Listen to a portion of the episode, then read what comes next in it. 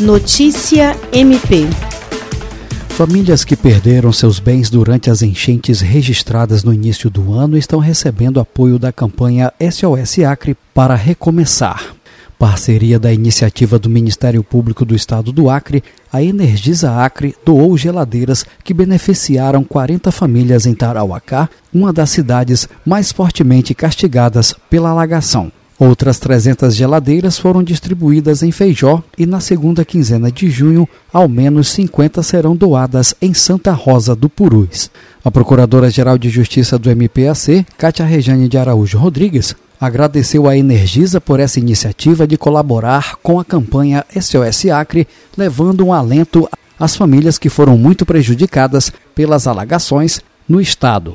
Jean Oliveira, para a Agência de Notícias do Ministério Público do Estado do Acre.